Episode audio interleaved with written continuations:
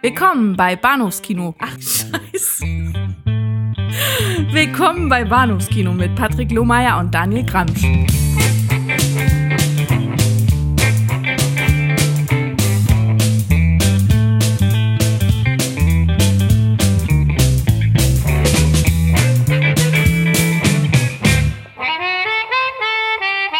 Hallo und herzlich willkommen zur Episode 234, möchte ich mal behaupten, des Bahnhofs Kino Podcast. Mein Name ist Patrick und bei mir ist der Dennis. Hallo Dennis. Hallo Patrick, du weißt nicht auswendig, welche Folgennummer du hast. Äh, Skandal. ja, das, äh, da, da, bin ich bei Compendium des Unbehagens in die Schule gegangen, die ja auch äh, eine Zeit lang sich einen Sport daraus gemacht haben, ihre, ihre ihre Episode in völlig willkürlicher, so, so wie Scheid willkürlicher Reihenfolge zu veröffentlichen. Aber naja.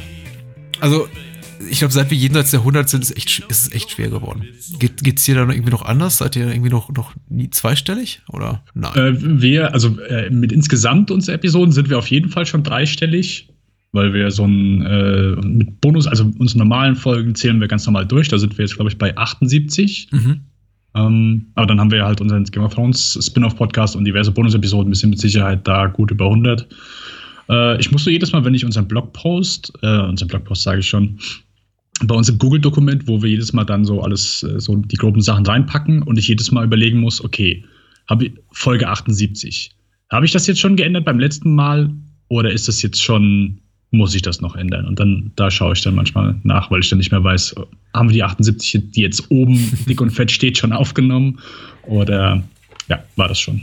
Oder kommt es noch? Und all unsere, all unsere Bahnhofskino-Hörer schreien jetzt, Mensch, Patrick, Dennis, ist ja tierisch interessant, was ihr da so zu erzählen habt. ja. Aber wo verdammt nochmal bleibt der Film? Äh, zuallererst, Dennis ist hier vom wunderbaren Podcast äh, Lichtspielcast, äh, powered by kinofilme.com, kann man das so sagen?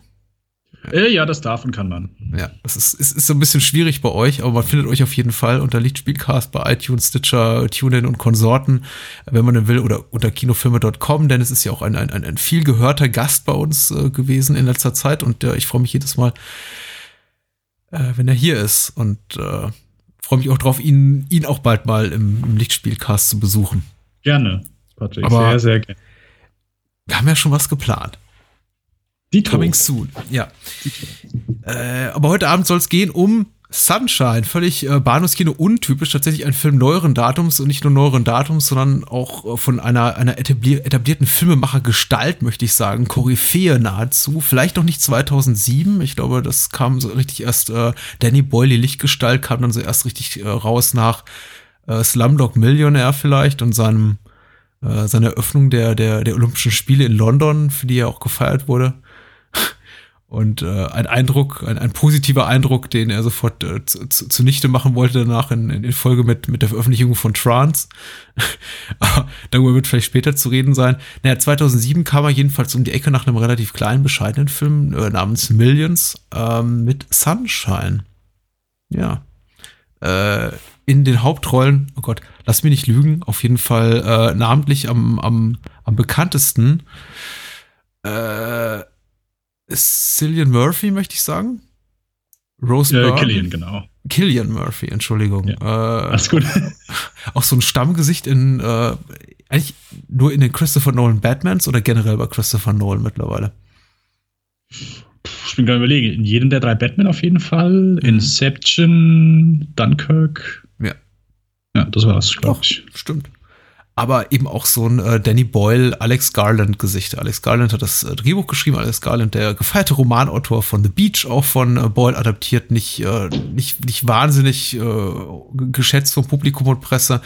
Äh, und mit Alex Garland hat äh, Boyle auch zusammen äh, 28 Days Later gemacht, in dem, was glaube ich auch so der, der Durchbruch war, Durchbruchsfilm war für Killian Murphy, da nackt auf einer Krankenbare liegend, äh, in weiteren Hauptrollen Rose Byrne, Cliff Curtis, Chris Evans in jungen Jahren, relativ äh, Michelle Yeoh, nicht zu verachten, Benedict Wong, äh, womit, glaube ich, so die größten Namen auch genannt sind. Ja. Warum? Warum machen wir diesen Film? Ich glaube, weil wir ihn mögen, oder?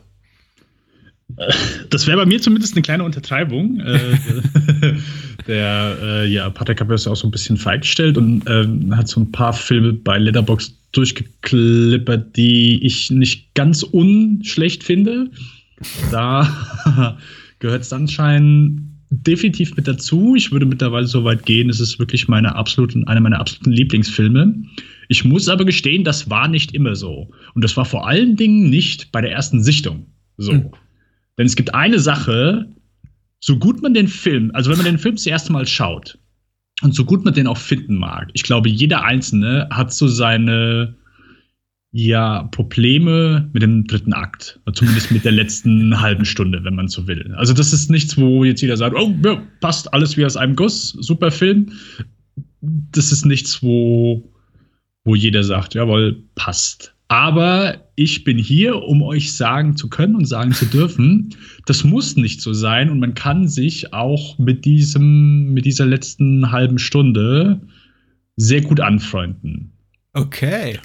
Ähm, wir werden noch darauf zu sprechen kommen. Wir müssen mit der OFDB-Inhaltsangabe einsteigen äh, dass irgendwie die Pflicht und Tradition ist dieses Podcast. Geschrieben hat sie Hey Yo. Hey Yo, ein, äh, ein, ein OFDB-Nutzer, den ich noch gar nicht kenne. Jedenfalls schreibt der äh, zur Handlung. In nicht allzu ferner Zukunft, die Erde liegt das ganze Jahr über unter Schnee bedeckt, denn die Sonne haucht ihr Leben langsam aus. Sieben Jahre ist es her, dass ein Raumschiff, die Icarus One, äh, zur Sonne aufbrach, um dort eine stellare Bombe zu zünden und den Stern so neu zu beleben. Allerdings weiß man bis heute nicht, was mit ihm passierte. Was mit ihr?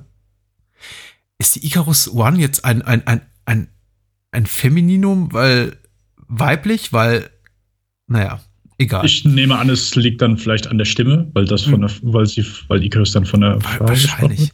Es klingt jedenfalls komisch zu lesen, allerdings weiß man bis heute nicht, was mit ihm, also der Icarus One, passierte, weil, naja.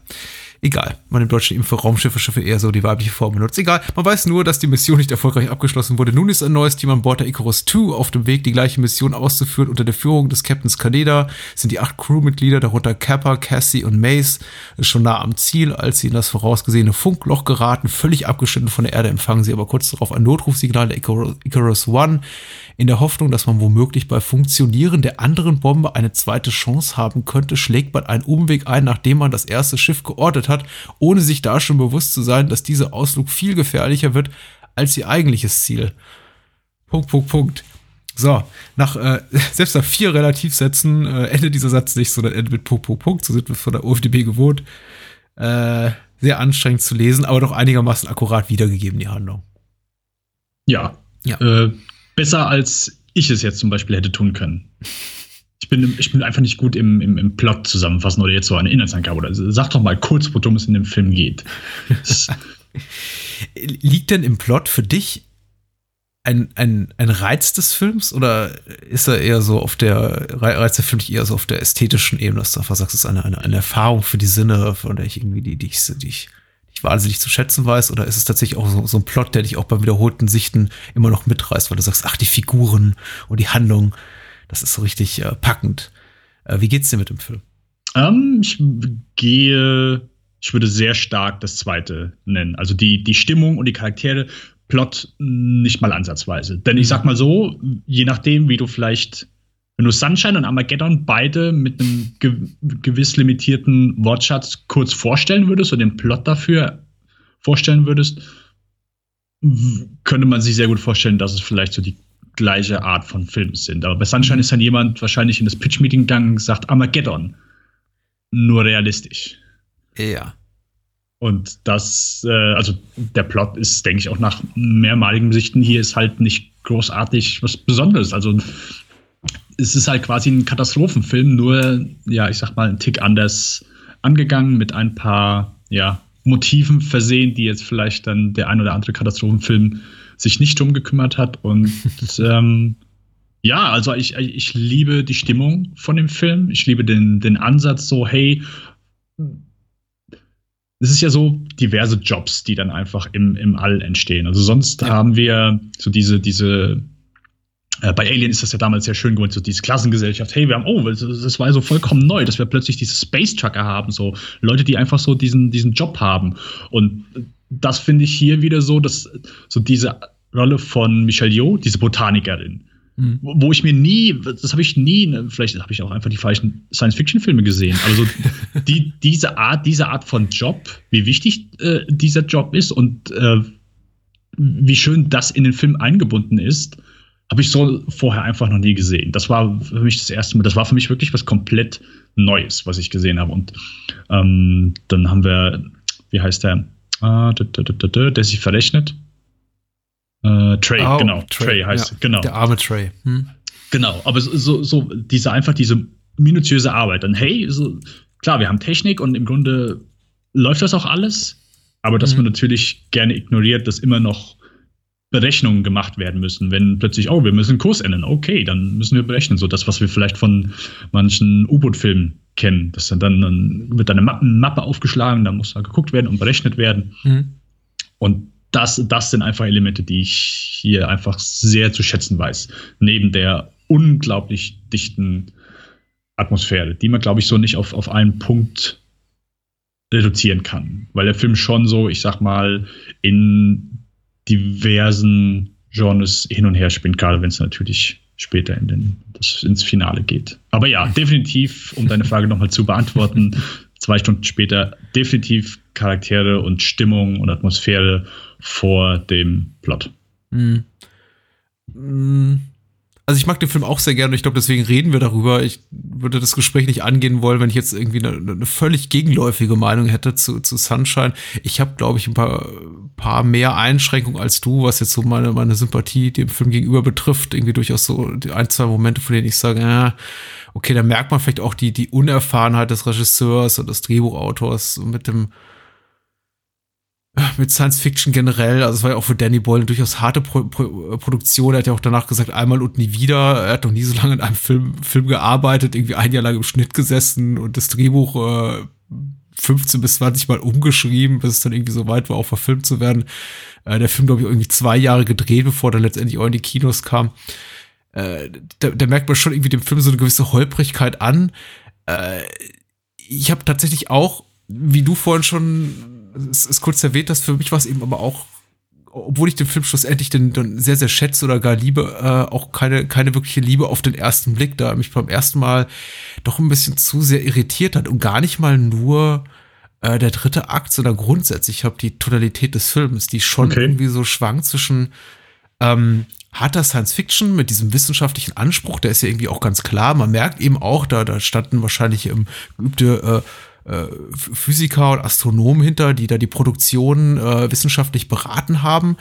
Aber äh, dann eben doch dieser, dieser, dieser Wille, äh, klassischen, klassischen Unterhaltungs, klassisches Unterhaltungsfilmformat äh, zu, zu, zu bieten, mit, mit dieser irgendwie Thriller-Handlung, die dann irgendwann da reinkommt und irgendwie einfach ganz, ganz klassischen Elementen habt des, des Science-Fiction-Formel-Kinos, also äh, man könnte fast jeden Plotpunkt, du hast ja vorhin schon Armageddon erwähnt und Alien hast du erwähnt und da gibt es wahrscheinlich noch irgendwie 15, 15 andere Titel, die man auch noch reinschmeißen könnte. Also der Film speist sich eigentlich schon so aus bekannten äh, Science-Fiction oder generell Genre-Kino-Strickmustern, die man eben alle schon mal irgendwo anders gesehen hat.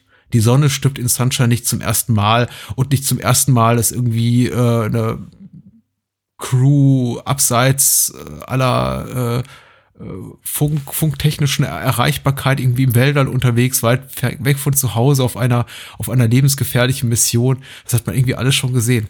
Und äh, das ist irgendwie, das, das, das spricht zu den, den, den, ähm, den Fan klassischer äh, Formel-Kino-Genre-Kost so in, in, in mir an, so vertraute Elemente und das ist irgendwie unterhaltsam und dann bin ich doch drauf gespannt, wie die irgendwie variiert werden, also in einer Form, die, die mir dann wiederum Spaß macht oder ob er einfach ihnen nichts Neues hinzuzufügen hat. Und dann wiederum hat der Film aber eben auch doch so ein, ich glaube, will der Film dann doch irgendwie auch sehr, ein sehr anspruchsvolles Publikum erreichen. Äh, was irgendwie Wert auf, äh, ja, menschliches Drama legt, äh, äh, doch durchaus auch, auch schwerwiegendere, existenzielle, fast schon philosophische Fragen, äh, die, die der Film stellt. Aber nichts davon, also nichts von diesen, diesen, diesen drei Komponenten oder diesen, diesen drei Denkrichtungen, die sich, die sich für mich in, in einem Film abbilden, bringt er für mich so zu einem richtig befriedigenden Ende. Es ist alles so ein bisschen halbgar. Es ist, glaube ich, spricht nicht so richtig den, den Science-Fiction-Action-Fan an, der will, dass irgendwie einfach kracht. Noch äh, wird, glaube ich, irgendwie da, erfüllt der Film in letzter Konsequenz auch so ein wissenschaftliches Interesse. Äh, das sieht man auch an den ganzen kritischen Stimmen, die an dem Film da rum, rumgemault haben, weil er nicht wissenschaftlich akkurat ist. Noch ist der Film wirklich irgendwie anspruchsvoll äh, genug in letzter Konsequenz, um den, den Programmkinofreund, der sich vielleicht einmal im Jahr ins Kino traut und dann ist es eben, keine Ahnung, ein, ein französisches Lustspiel oder so, äh, um, um den zu befriedigen. Und das empfand ich irgendwie beim ersten Mal, als ich den Film sah, so ein bisschen als Schwäche des Films und mittlerweile als äh, fast schon als Plus. Ähm, weil äh, total reizvoll und unkonventionell und einfach, weil der Versuch, sowas zu machen, auch wenn er letztendlich nicht für, für mich auf voller Linie äh, damit Erfolg hat, aber einfach der Versuch, äh, diese, diese, das alles so unter einen Hut zu bringen, ist für mich verdammt ehrenwert und ähm, macht, macht einfach Spaß. Ähm, ich hoffe, ich konnte es einigermaßen nachvollziehbar erklären, was ich damit sagen wollte. Ähm, doch, auf, auf, auf jeden Fall. Ich würde dir auch, ich würde dir auch, auch wenn ich, ich habe das ja am Anfang selbst so gesehen und ich würde dir auch dazu stimmen. Der Film hat ja einfach so diese, ja, ich will es in dieser Extremform eigentlich nicht sagen, aber so eine, so eine leichte Twitter-Gestalt. Also mhm. damals, ich glaube, bei Never Let Me Go hat äh, Alex Garland so bei einem Promo-Interview gegeben und da haben sie auch kurz über Sunshine gesprochen und er hat es beschrieben als, äh, er will den Film nie wieder sehen, er hat den Film nie gesehen, er will ihn auch nie sehen, weil es ist für ihn, also das war auch die letzte Zusammenarbeit dann mit ihm und, äh, und Danny Boyle. Ich, die haben halt, ich glaube, über 35 oder 40 Drehbuchentwürfe gemacht. Ja. Und er sagt, es wäre ein Film voller Kompromisse. Und deswegen könnte er sich den Film nicht anschauen, weil er nur die Kompromisse sieht. Und äh, wo er wahrscheinlich so, also er hat gesagt, er wollte halt mehr in die Richtung gehen, ja, es sollte halt so sein, sein ja, äh, seine Hommage an, an intelligente Science-Fiction-Filme, wie dann wahrscheinlich 2001 ja. sein. Und äh, er wollte halt so diesen, diesen Aspekt, so Gott treffen und äh, Atheismus und, und, und all sowas wollte er gern reinbringen, wo Danny Boyle dann so verschiedene andere Aspekte komplett anders interpretiert hat und dann auch gesagt hat, nee, nein, sehe ich nicht so, lassen wir das raus, lassen wir das raus. Und ich glaube, dass einfach das Sunshine einer der wenigen Filme ist, wo man wirklich diesen Clash, den sich die beiden dann wahrscheinlich mhm verbal oft geliefert haben, indem sie sich über das, äh, das, das Drehbuch geschrieben haben und dass sich das mit in den Film einfach eingewirkt hat, dass man diesen, diesen Kampf im Film sieht, aber auch in der, keine Ahnung, in der, in der Realität. Das ist etwas, was, wo sich Leute Tag ein, Tag aus, die, je nachdem, wo man wohnt, die Köpfe einschlagen. Und ich finde, gerade deswegen, auch wenn es sich vielleicht beim ersten Mal komisch anfühlt, passt es zu diesem Film sehr, sehr gut. Und ich mag so, dass es halt nicht einfach ist. Dadurch, wie du schon sagtest, dadurch, dass es einfach nicht perfekt ist, ist es beim ersten Mal einfach komisch, aber nach und nach, finde ich, ist es, kann man diesen Film fast nicht besser erzählen.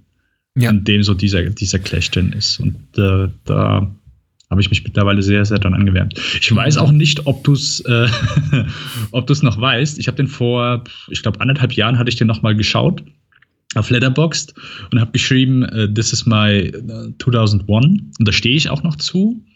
Uh, und da hast du mir auch was zu geschrieben, falls du noch weißt, was das ich war. Ich weiß es nicht mehr, aber sag's mir.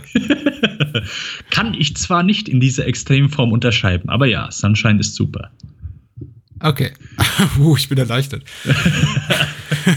ich wollte dir nur kurz Angst machen. Das ist eine, eine der größeren Ängste als, als Podcast, die ich mit mir rumtrage, weil ja irgendwie das, was man gesagt hat, dann auch irgendwie jahrelang später, wenn man den will, noch verfügbar ist, solange ja. ich es jetzt eben nicht unverfügbar mache, dass es dann irgendwann heißt, aha, aber Patrick, 2012 hast du in dieser und jeder Folge dies und jedes gesagt und das widerspricht absolut dem, was du jetzt von dir gegeben hast, aber äh, ja, ich würde auch dazu stehen, zu dem 2001-Kommentar. Und ich finde, ich meine, der, der, der, der inhaltliche Brückenschlag für, für dich ist ja auch irgendwie durchaus naheliegend und gerechtfertigt. Auch ich irgendwie denke daran, zusätzlich zu, zu Alien äh, ist wahrscheinlich 2001 für mich der, der, der wichtigste Bezugspunkt äh, Sunshine betreffend, also in, inhaltlich. Also nee, mhm. warte mal, weniger inhaltlich als vielmehr ästhetisch, äh, weil äh, also inhaltlich haben die Filme ja relativ wenig gemein, aber einfach so was seine was die Ambition der beiden Filme betrifft, irgendwie einfach die Größenordnung, die Liga, in der sie spielen, einfach die Themen, die sie aufgreifen und behandeln.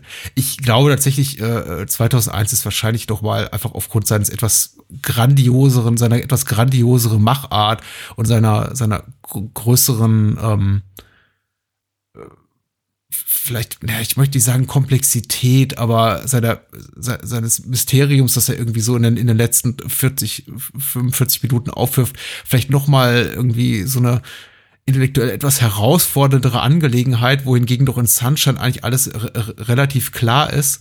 Aber was so ähm, äh, die, die, die Qualitäten, die oberflächlichen Qualitäten des Films betrifft, einfach so die, die inszenatorische Kompetenz, die dahinter steht, das klassische Handwerk, äh, sich die beiden auch durchaus fast, fast äh, auf, auf, äh, auf einem Level. Äh, wobei man eben sagen muss, Ah, ich überlege gerade, hätte vielleicht 2001 äh, auch so eine, auch so ein, auch so ein bisschen Hellraiser-Feeling wie irgendwie ein Sunshine in den letzten fünf bis zehn Minuten gut getan? Vielleicht. Ähm, also mein, mein 2001 ist es nicht, aber ich glaube, für mich ist es irgendwie das, was, äh, was viele Leute vielleicht in, in dem, äh, ich glaube, knapp zehn Jahre zuvor erschienen äh, irgendwie Event Horizon gerne sehen möchten, nämlich ein Film, der äh, äh, sehr viel besser ist, als er de facto ist. Äh, ich, ich verweise immer Leute, die Event Horizon rückblickend ganz toll finden und sagen, ja, das ist irgendwie so, so ein verkanntes kleines Schätzchen irgendwie der, der späten 90er. Verweise ich immer gerne auf, auf Sunshine, wenn sie ihn nicht gesehen haben. Hab gesagt, okay, ich glaube, den Film, den ihr sehen wollt, den ihr wirklich gut finden würdet, das ist, äh, das ist Sunshine. Der macht irgendwie das, was Event Horizon macht, aber eben in gut. Vielleicht ein bisschen mit ein bisschen weniger blutigen Gekröse, aber äh, auf jeden Fall deutlich anspruchsvoller. Und ja, ich mag Sunshine guter Film. Ähm, gut, gut besetzt, gut ausgestattet. Allein der Anspruch irgendwie fast, ich weiß nicht, wie viele Hauptcharaktere der Film hat. Das sind, ähm, also Pittenbecker, äh, der, der, der Captain der Icarus One, den würde ich jetzt mal ausschließen, aber ich glaube, er hat irgendwie acht Hauptfiguren, die er fast irgendwie paritätisch, äh, denen er wirklich fast, fast gleichermaßen viel Aufmerksamkeit schenkt und schafft, die, die Figuren zu entwickeln innerhalb einer wirklich relativ schmalen Laufzeit von knapp 100 Minuten. Ähm, und äh, das ist zum Beispiel auch sowas, was mir erstmal in wiederholten Sichten aufge aufgefallen ist. Äh, er, er geht unglaublich liebevoll mit seinen Figuren um. Als ich den Film zum ersten Mal sah und der Film, äh, der, der Abspann lief, dachte ich, naja, eigentlich wissen wir ja gar nichts über, über die Figuren weil wir einfach nicht wissen, woher äh, Killian Murphy, Chris Evans, Rose Byrne und also Kappa, Mason, Cassie und die beiden anderen, Michelle Yeoh, äh, woher die Figuren kommen, was sie antreibt. Wir kennen eigentlich nur ihre, ihre Kapazität an, an, an Bord der, der Icarus True und, und das, was sie irgendwie gerade in dem Moment motiviert. Ähm, das und dann, sorry. Und, dann, und ein, ein letzter Satz noch hinzu, äh, gefügt, bei, bei, je öfter ich den Film sah, bei jedem, bei jedem Mal, dass ich den Film sah, fiel mir eben auf, wie viel Zeit, wie viel Aufmerksamkeit im Kleinen der die Filmemacher den, den, den Figuren schenken. Also Filme, die äh, äh, Momente, die die ein anderer Film, der seine Figuren einfach nur wie Kanonenfutter behandeln würde, äh, niemals zulassen würde. Und auch das finde ich äh, sehr ansprechend. Ich würde dir auf jeden Fall recht geben, dass, dass wir nicht wirklich einen, ja, einen vernünftigen Einblick in die Charaktere bekommen, so, hey, ich verstehe jetzt, wie der tickt und das alles. Aber was ich dagegen halten würde, ist, dass wir hier ganz wunderbare Konflikte bekommen mhm. und die Charaktere deswegen interessant sind, wie sie auf diese Konflikte reagieren. Das, also, ich finde, dass manche Filme oft einem sehr nervige Konflikte präsentieren oder äh, sehr nervige Diskrepanzen. Also um es mal mhm. ganz platt zu formulieren, das Nervigste kennen wir alle, ist in, in einer romantischen Komödie in Anführungszeichen das Missverständnis. So plötzlich, hey, der sitzt irgendwie nur mit einer anderen Frau auf einer Bank und die umarmt ihn, weil er gerade abgegeben hat und die seine eigentliche Frau oder Freundin sieht das dann auf einmal und denkt, oh, jetzt hat er schon eine neue. Aber dabei ist es ja gar nicht so. Und dann müssen sie sich wieder vertragen und alle kommen wieder zusammen. So, und das ist mittlerweile ja so nerv, also selbst Leute, die auf romantische Komödien, und da ist auch nichts falsch mit, aber die das als so als ihr Hauptgenre, äh, ja, als, als Lieblingsgenre bezeichnen würden, sind wahrscheinlich schon sehr genervt davon, weil sie einfach wissen, okay, das ist nervig, das ist einfach ein, ein nerviger Konflikt und ich mag den nicht. Und sowas gibt es natürlich dann auch, ich sag mal, im, im, sehr großen Filmuniversum öfter, dass man Konflikte hat, wo man selbst mit den Augen rollt, weil man es einfach nervig findet. Sei es jetzt die Umstände, sei es jetzt, dass es nicht glaubhaft rübergebracht wird, jada, jada, jada. Und ich finde, hier sind so gut wie jeder Konflikt, sei es einfach nur, dass jemand seine Videomessage zu lang aufgenommen hat mhm. und deswegen der andere keine Nachricht mehr, wahrscheinlich nie wieder an, an seine Familie senden kann, finde ich super. Das ist ein richtiger Grund, weswegen du einfach mal komplett ausrasten kannst. Mhm.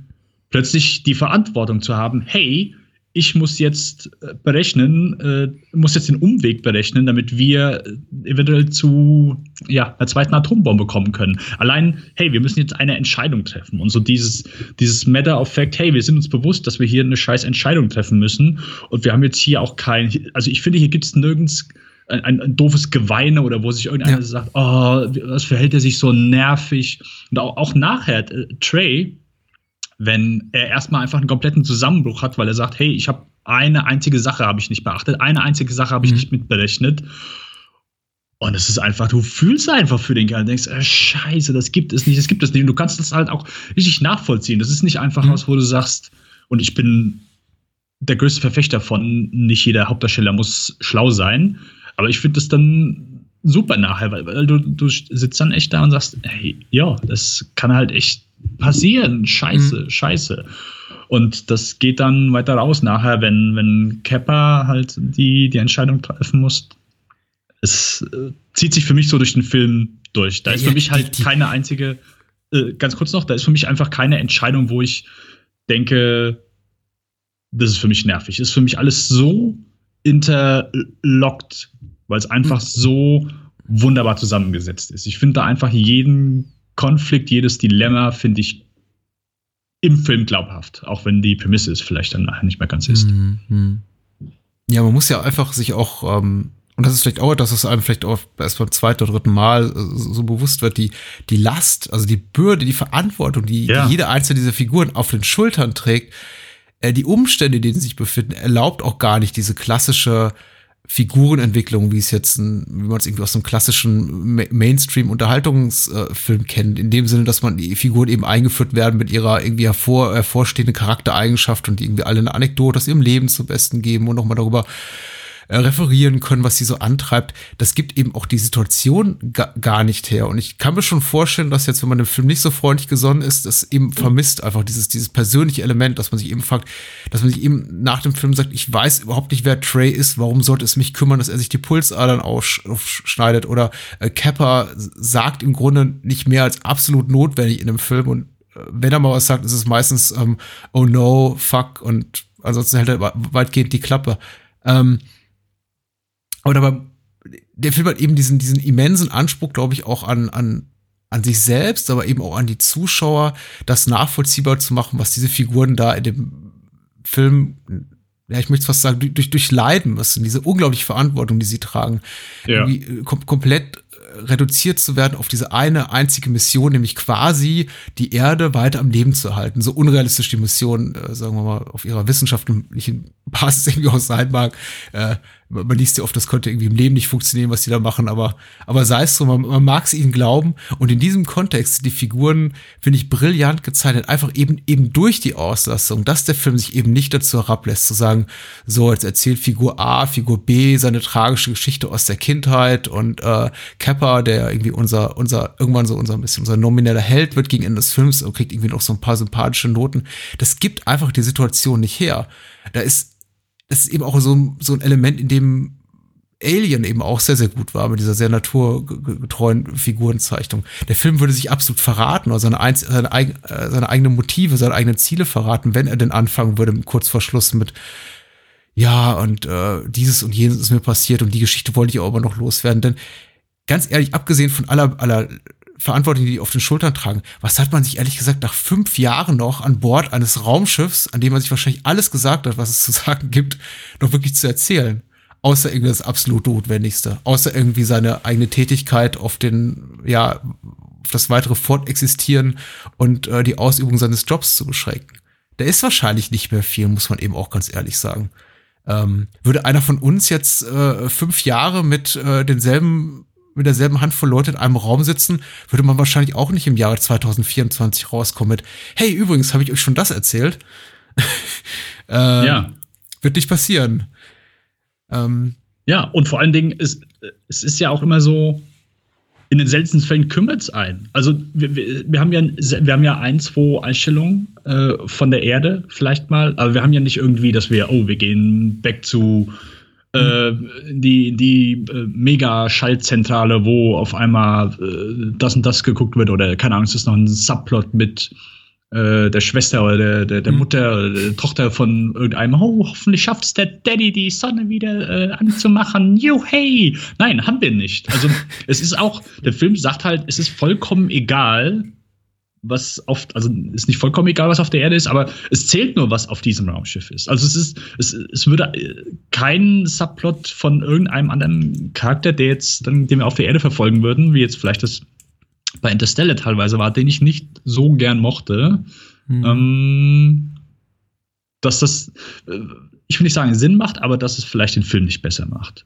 Und das würde ich sagen, gehört dann nochmal dazu, dass wir genau, wir haben einfach, also mal ganz abgesehen davon, dass sich wirklich keiner sagt, ja, hier, äh, weißt noch, vor fünf Jahren habe ich mal gesagt, ich habe eine Schwester, ja, äh, die äh, hat jetzt neue Müsli-Sorte erfunden, das ist klasse, da bin ich richtig stolz drauf, die Amy, das ist so cool. Nein, haben wir nicht. Und es ist auch komplett egal. Das ist komplett egal. Und ich finde es super. Ich, ich mag es nicht, wenn Film sich dann manchmal mit, ja, so ein bisschen verzettelt, sage ich mhm. mal. Das, das muss ja nicht, muss ja nicht immer was Schlechtes sein, aber dass der Film sich hier einfach nur auf diese Crew fokussiert, sagt mir auch ungemein zu. Mhm. Dass man sich nicht, vielleicht nicht zwischendurch sagt, hey, hätten sie doch Bruce Willis und die anderen Jungs genommen. Ja, ja, ich glaube, das ist auch, das ist tatsächlich auch, auch eine Geschmacksfrage. Ich habe mich mit ich habe mich zu dem Thema mit relativ vielen Menschen, was heißt relativ vielen Menschen, eine Handvoll Menschen mehr habe ich nicht um mich rum, mit der ich mich wirklich äh, einigermaßen profund über Filme unterhalten kann in meinem echten Leben. äh, aber über, über diesen Aspekt von uh, The Martian und unterhalten, sowohl dem Roman als auch dem Film, den ich gesehen habe, nachdem ich eben das, das Buch gelesen hatte. Und mich persönlich hat es gestört. Ich weiß nicht, wie du zu The Martian, Martian steht, kannst du mir gerne gleich verraten. Mhm. Äh, mich hat es am, am, Buch wie am Film gestört, am Film nicht so sehr, weil ich eben wusste, was da kommt, dass es dann plötzlich, nach, nachdem ich diese wirklich interessante äh, Geschichte von Robinson Crusoe im Weltall äh, gelesen hatte, auf 50, 60 Seiten lang, ich plötzlich die Seite umschlug und es dann hieß, ähm, und zurück auf der Erde bei der NASA passiert gerade Folgendes. Und der Film dann irgendwie, äh, äh, ich glaube, heißt er Mark Watney oder so? Der, der, der Hauptfigur, die Hauptfigur in. Ja, ja. Stimmt, klingt, knallte klingt einem ja von jedem Kinoplakat entgegen, äh, rettet Mark Watney. Ja. Ähm, dass der Film dann plötzlich und das Buch eben auch so erstmal 40, 50 Seiten auf der Erde verbringt, äh, finde ich unglaublich schade, weil dieser Aspekt auch von Sunshine spricht mich eben auch unglaublich an. Diese, diese, diese Verlorenheit im Weltall, dieses, dieses, ja. dieses, äh, diese klaustrophobische Enge, diese, diese Hilflosigkeit, diese, dieses komplett auf sich allein gestellt sein. Deswegen liebe ich auch so sehr Überlebensfilme, äh, wie, weiß ich nicht, äh, äh, Into the Wild oder äh, Enter the Void, nicht Enter the Void, aber, aber Into the Void. Ähm, und äh, Filme, in denen Leute irgendwie auf Gletschern stehen und in Gletscherspalten rutschen und irgendwie verloren sind oder in irgendwelchen Höhlen stecken. Und äh, für mich ist das irgendwie so, Sunshine so ein bisschen das, das äh, Science-Fiction-Äquivalent zu so einem Survival-Film. Ähm, das fand ich ganz toll. Und das, da hätte mich unglaublich gestört, als plötzlich hieß, äh, ja, Funkspruch zur Erde, wir schicken euch äh, eine Mission hinterher, die euch, die euch rettet. Weil man eben genau weiß, da wird nichts kommen. Wo die sind, da, da kommt keiner hin. Und wenn da einer hinkommt, wird es Jahre dauern. Ähm, und ich glaube, das, was ich als, als Plus des Films empfinde, als irgendwie, als, als sehr ansprechend für mich äh, und, und mir große Freude, weil diebische, diebische Freude, weil, weil Spannung bereitet, finden, glaube ich, andere Zuschauer. Deswegen wurde der Film, glaube ich, auch durchaus äh, mit gemischten Gefühlen aufgenommen. Vielleicht als, äh, als zu belastend oder, weiß ich nicht, zu wenig beglückend, zu, zu bedrohlich. Und mehr ja, kann ich jetzt sogar nicht ja. sagen. Das kann ich nachvollziehen. Also erstmal äh, zu The Martian. Ich mochte The Martian sehr. Mir hat er sehr gut gefallen.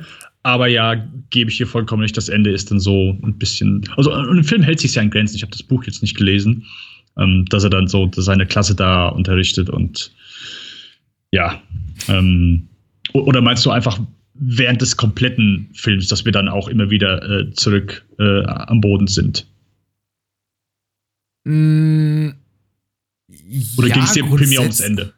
Nein, mir geht es um, um, um, um den ganzen Film, um okay. das ganze, äh, um, um, um, dadurch, dass der Film The Martian so ist so, so, so schmal in seiner Ambition, sowohl irgendwie als Film als auch als Buch. Dieses Buch, das Buch ist auch eben relativ schmal und umfasst eine unglaublich lange Zeitspanne, in der man eben Mark Watney dann auf dem Mars rumcruisen sieht und diese ganzen Außenmissionen, also dieser Versuch irgendwie zu dieser Landungsstelle zu kommen, der dauert ja im Buch wie im Film, im Buch kommt im, im Film kommt es kaum rüber, Wochen und Monate. Der ist da irgendwie unterwegs, monatelang eingefärcht in diesem kleinen Amphibienfahrzeug und ähm, funktioniert einfach für mich irgendwann überhaupt nicht mehr.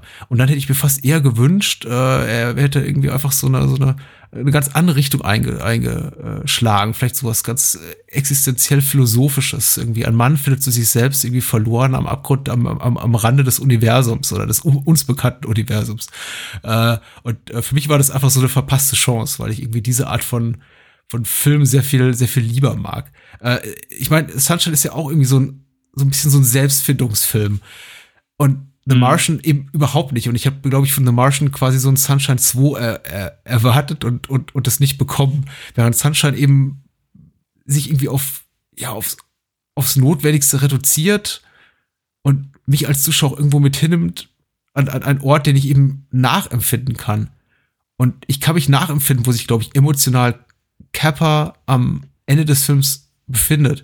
Ich kann nicht nachvollziehen, wo, wo sich Mark Watney, der irgendwie von einer fetten Weltraum äh, irgendwie Weltraumforschungsorganisation gesponsert mit äh, Milliarden Geldern und irgendwie mit einer mit einer dicken Rakete, die dann irgendwie zur Rettung fliegt, äh, äh, gerettet wird. Das ist irgendwie, das ist viel zu weit weg von meiner Welt. äh, oh Gott, ich rede mich gerade um Kopf und Kragen. Ich mochte The Martian einfach nicht so besonders gerne. Ja, äh, mir, mir ich soll ihn auch nicht mit Sunshine vergleichen. Sunshine ist so ein vollkommen anderer Film. Es ist so unfair. Äh, ja, demnächst, demnächst in diesem Podcast, äh, Patrick vergleicht, weiß ich nicht, Sunshine mit äh, äh, äh Verrückt nach Mary. Äh, ich sollte es nicht tun.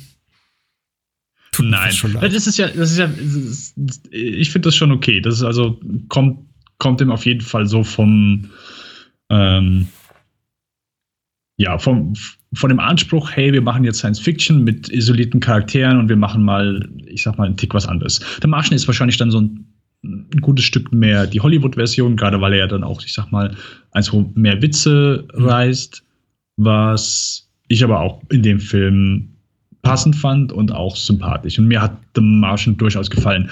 Ich würde sagen, ein, zwei Sachen so auf der Erde. Ich fand das auch da, hat mich das, das nicht gestört. Ich fand das da durchaus passend, vor allen Dingen, weil wir da durchaus auch, ich sag mal, etwas Momentum haben mhm. und das nicht irgendwie so komplett, ähm, weil sie unter anderem mit Mark Watney kommunizieren und halt dann auch, ich sag mal, ohne jetzt einen zu langen Exkurs über Mars machen. Also beides, beides äh, auf der Erde und auf, auf dem Mars ist passiert halt beides dann manchmal Hand in Hand. Dass sie eine, der, das eine ist eine Reaktion auf das, was vielleicht auf der mhm. Erde passiert. Dann, hey, wir haben jetzt hier eine Möglichkeit gefunden, mit ihm zu kommunizieren, jetzt weil er das und das gemacht hat. Dass es nicht irgendwie so getrennt ist. Und weil wir ja hier einfach dann auch bei Sunshine, es ist ja gar keine Kommunikation einfach mehr mit der Erde da, wäre es halt so schon allein von dieser mhm. Abgeschottenheit äh, etwas, etwas nerviger. Ähm, so, du hast eben noch ein, zwei gute Sachen gesagt, wo ich nicht mehr weiß, was es war. Aber sie waren, äh, ich, hab, ich, ich saß hier und habe auf jeden Fall mit dem Kopf genickt. ich verstehe Sunshine, irgendwo, Entschuldigung. Äh, nein, Sunshine ist auf jeden Fall sehr schön klaustrophobisch, hast du gesagt.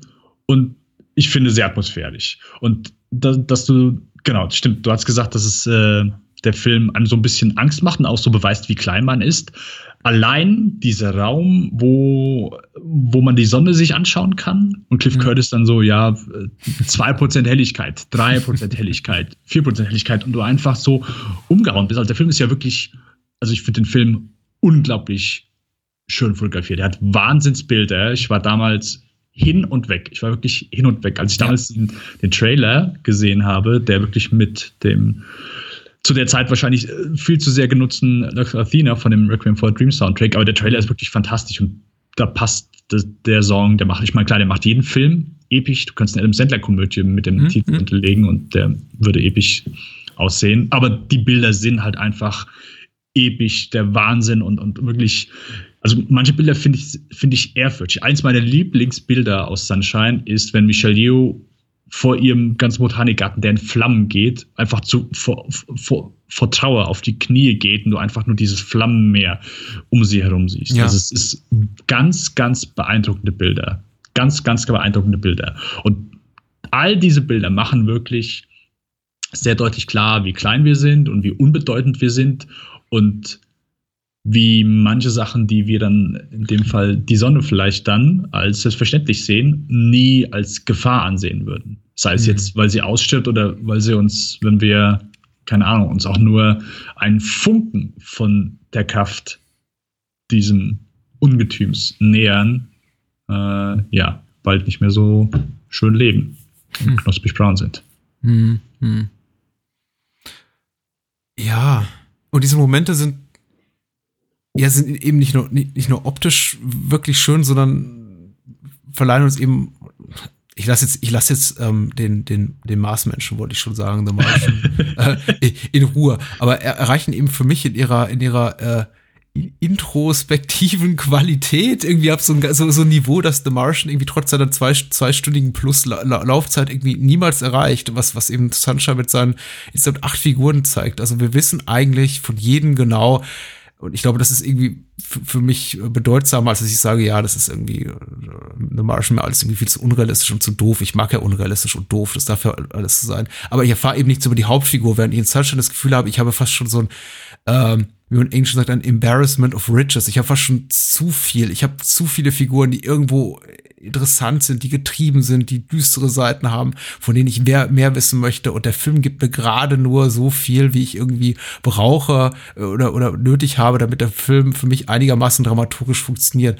Und schafft doch in diesen kleinen Momenten so unglaublich viel. Wir wissen ganz genau, auch wenn wir nicht wissen, vielleicht woher es kommt, aber wir wissen eben, was äh, Searle heißt, glaube ich, Cliff Curtis Figur äh, antreibt, wie er da sitzt und sich irgendwie von der, von der Sonne knusprig braten lässt. Oder Michelle Yeoh genau in diesem, diesem Feuerkorridor zusammensackt. Oder eben Kappa durch sein, sein Schweigen. Ich finde sein Schweigen in diesen ganzen hochdramatischen Momenten, in dem er fast eher so als die, die, die einzige äh, nicht sprechende Figur im Raum steht, wenn es zum Beispiel darum geht, wer kriegt den Raumanzug, wo sie da auf der Icarus One sind und sie wissen eben, es können maximal, äh, es sind vier Personen und nur, nur drei von ihnen können gerettet werden und nur eine Person garantiert, die nämlich im Raumanzug steckt. Äh, er wird sofort in den Raumanzug gesteckt, weil äh, sein, äh, sein Kollege sagt, er ist die wichtigste Person als Physiker für, für die Mission und er muss eben gerettet werden. Und er ist der Einzige, der sich nie wirklich dazu äußert, der wirklich nur dasteht und es alles, alles mit sich geschehen lässt. Und ich glaube, an dieser, an dieser Verantwortung, an dieser, äh, an, an diesem, du wir stecken dich jetzt in den Raumanzug, weil du bist die Person, die uns alle und den Rest der Menschheit retten muss, irgendwie fast zerbricht. Und er zerbricht daran irgendwie schweigend, mit, mit leerem, furchterstarrtem Blick. Äh, das ist so, so toll, das ist filmisch toll. Und um jetzt wieder auf das Visuelle äh, zu sprechen zu kommen, einfach nur diese, diese Isolation auch verkörpert durch diese Raumanzüge, weil ich die gerade schon erwähnt habe, äh, das ist einfach so toll dargestellt, einfach diese Monstrositäten von Raumanzügen mit diesem winzigen Seeschlitz, durch die die Figuren fast nicht in der Lage sind zu kommunizieren. Auch nochmal unterstreichend, in, in, in welcher, äh, unter welcher, unter welcher Last die sich bewegen und in, in, in welchem, in welchem äh, zermürbenden Geisteszustand, die sich alle befinden müssen. Das ist einfach toll gelöst. Das äh, zeugt von einer ganz, ganz kompetenten äh, schreiberischen, aber auch äh, von Seiten von Danny Boyle auf dem Regiestuhl irgendwie inszenatorischen, starken Handschrift, dass äh, jemand einfach ganz klar sein Metier beherrscht. Ich finde es deswegen so bedauerlich, dass das Alex Garland sagt, ja, dass der Film ist quasi so sein Frankensteins Monster und es funktioniert für ihn alles nicht so wirklich zusammen. Und Danny Boyle gesagt hat, er macht nie wieder Science Fiction, weil ich würde es mir echt, ich würde es mir echt wünschen. Äh, Garland macht zumindest noch Science Fiction. Ja, äh, zum Glück würde ich sagen, denn ja. äh, Annihilation ist so einer meiner Most ja. Wanted nächstes Jahr. Also. Oh ja. Das wird großartig. Und irgendwie vergraben sie seine Filme immer so Anfang des Jahres. Äh, äh, ich glaube, äh, bei, bei Ex Machina war es irgendwie auch ähnlich, so irgendwie fast, fast, fast versteckt, irgendwie so im Winterprogramm, irgendwann nochmal so im Januar oder Februar in Deutschland rausgekommen. Ja. Jetzt mit Annihilation ist es ja, ist es ja auch wieder ähnlich. Aber ich glaube, der wird auch ganz großartig. Ja, also ich bin und ich bin sehr guter Dinge. Bin sehr guter Dinge. freue ich mich drauf. Aber ja, also sehr, sehr schöner Punkt mit, mit Killian Murphy. Vor allen Dingen, weil er sonst, ich sag mal so seinen übrigen, und zumindest was ich bisher von ihm gesehen habe, immer als ein sehr ausdrucksstarker und sehr charismatischer äh, Kopf verkauft wird. Sei es mhm. jetzt sein Scarecrow oder äh, keine Ahnung, dass er irgendwelche Villains gespielt hat. Ich kann mich noch hier an den von, von Wes Craven, äh, Red Eye, wo ja. er mit, mit Rachel McAdams war glaube ich. Ja, der ist sehr hübsch. Genau, das Ende ist ein bisschen okay. Mhm. Aber ja, und, und ähm, genau, dass, dass man hier einfach wirklich ihn reduziert nutzt. Und er ist ein fantastischer Schauspieler. Und das, ja, sehr, sehr schöner Punkt. Sehr schöner Punkt auf jeden Fall. Mm, das Ende des Films, sagtest du, äh, hat, hat, hat dich beim ersten Mal ein bisschen kalt erwischt, nicht im allerbesten Sinne. Ähm, erkläre dich äh, oder versuch das so irgendwie na nachzuerzählen. Naja, ich sag mal so, jeder, der den Film schaut, sieht eben einen, ja, wie du es eben sehr schön beschrieben hast, einen Hard Sci-Fi, einen äh, in Anführungszeichen realistischen Science-Fiction-Film, wo wir plötzlich Charaktere, die müssen Berechnungen äh, anstellen. Wir, mhm. wir, haben, wir, haben, sonstige, wir haben alles sehr schön uns auf einem Präsentierteller als als, als einen vernünftigen Science-Fiction-Film, den vielleicht sich der ein oder andere Wissenschaftler mit 5, 2, 3, 4 zukneifenden Äuglein auch anschauen kann, ohne gerade anfangen fängt zu sagen, hey, hm. das ist aber so nicht richtig. Und dann bekommen wir auf einmal ja, ein, ein, ein Slasher Part sozusagen. Also wir haben plötzlich ein, ein Monster, das alle umbringen will und auch mhm. nach und mhm. nach alle umbringt. Und, und plötzlich ist es pures Überleben, pures Genre. Also wir haben plötzlich den, den Michael Myers im All oder ja. Jason Voorhees im All und, und äh, wer übrigens Jason X gesehen hat, der ist super. Also ist, okay, dann sind wir, glaube ich, die, die, zwei, zwei einzigen Menschen auf der Welt, die den super finden. Ich finde, das war, war mein allererster Freitag der 13. Ich habe noch nie vorher einen gesehen. Ich dachte, ey, sind die alle so gut? ich fand den richtig schön und sehr schön kreative Kills. Aber das äh, ist eine andere Geschichte. Äh, ja, und, und das ist halt erstmal, weil das einfach komplett kontra zu dem ist, was, was wir vorher gesehen haben. Und weil es auch nichts ist, wo wir jetzt sagen, hey, das hat sich jetzt schon ein bisschen angebahnt. Ich meine, klar, wir sehen, glaube ich, ein, zwei Mal kurze Filmaufnahmen mhm. von der Crew. Mhm. Aber das war's dann auch. Also es ist nicht irgendwie, dass wir jetzt groß darauf vorbereitet werden, dass nachher Pintbecker als wahnsinniger, äh, philosophisch treibend wahnsinniger Killer darum läuft, äh, mhm. halb verschmort und ja, die Crew nach und nach dezimiert.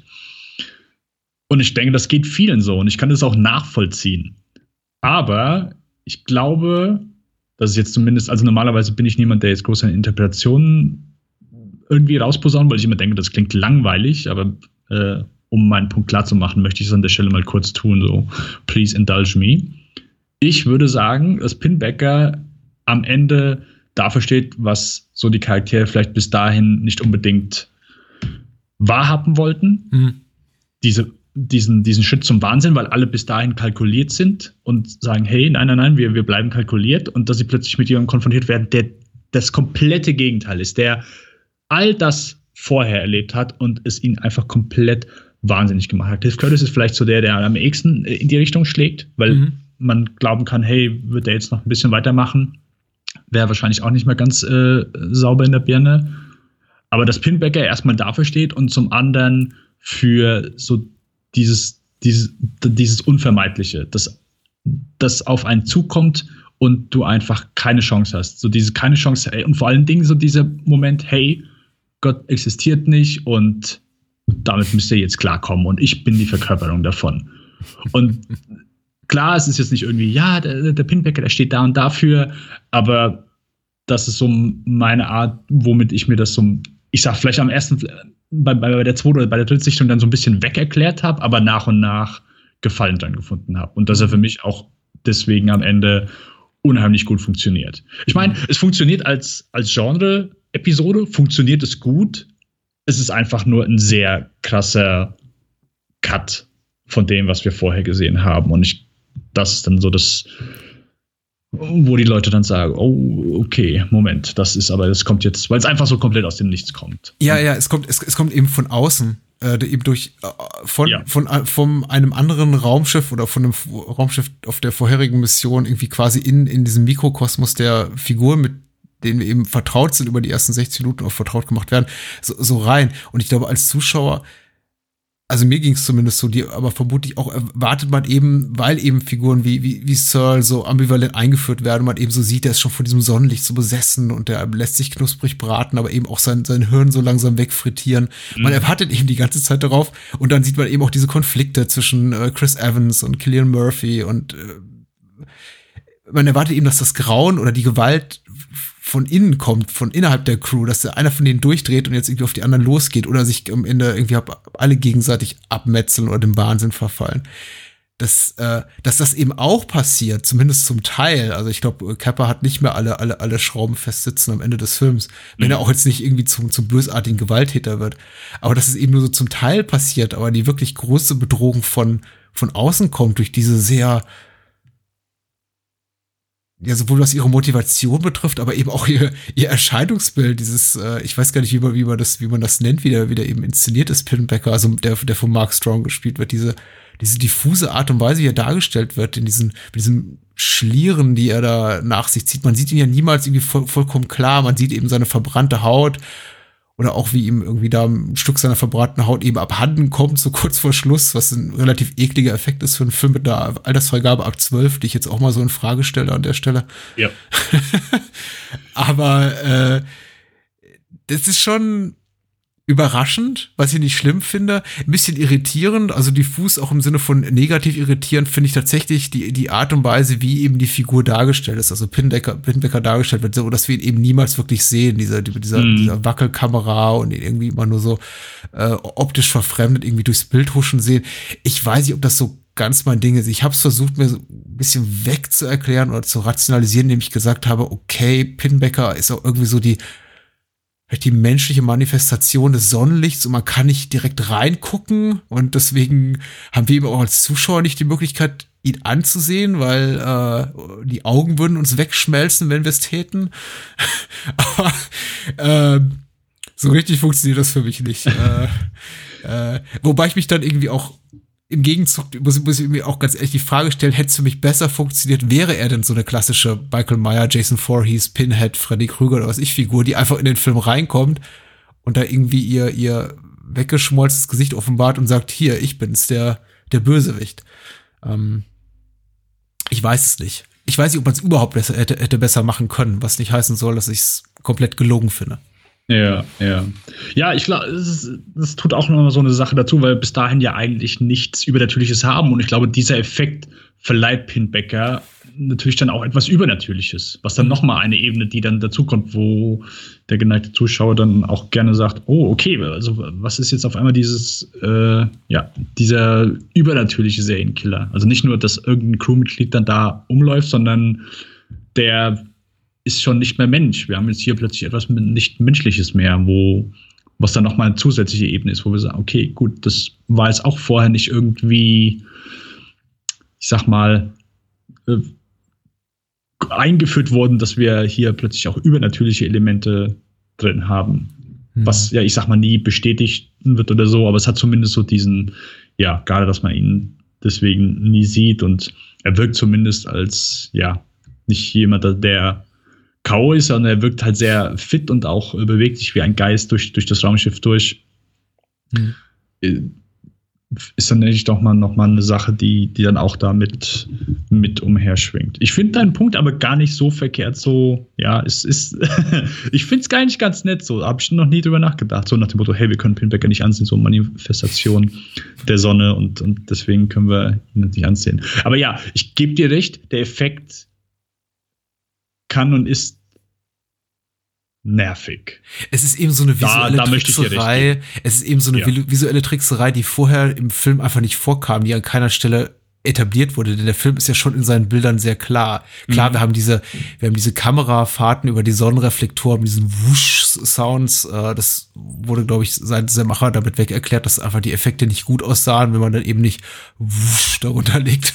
äh, das ist ja auch etwas, also, etwas an dem fast alle Science-Fiction-Filme in Anführungszeichen kranken bis zum heutigen Tage, dass sie eben auch immer, auch immer im, im Weltall sehr viele Geräusche machen müssen. Mm. Aber äh, äh, sei es drum, der Film hat schon relativ, abgesehen davon, dass er diese, diese diese, diese, diese grandiosen äh, Bilder eben bietet, äh, sehr klar in, in, in, der, in der Realität, so wie wir sie kennen, mit dem menschlichen Auge wahrnehmen, verhaftetes visuelles Flair. Sehr, sehr schön. Ich meine, allein die Staubkörtchen, die auf der Icarus One rumtanzen, sind sehr toll inszeniert.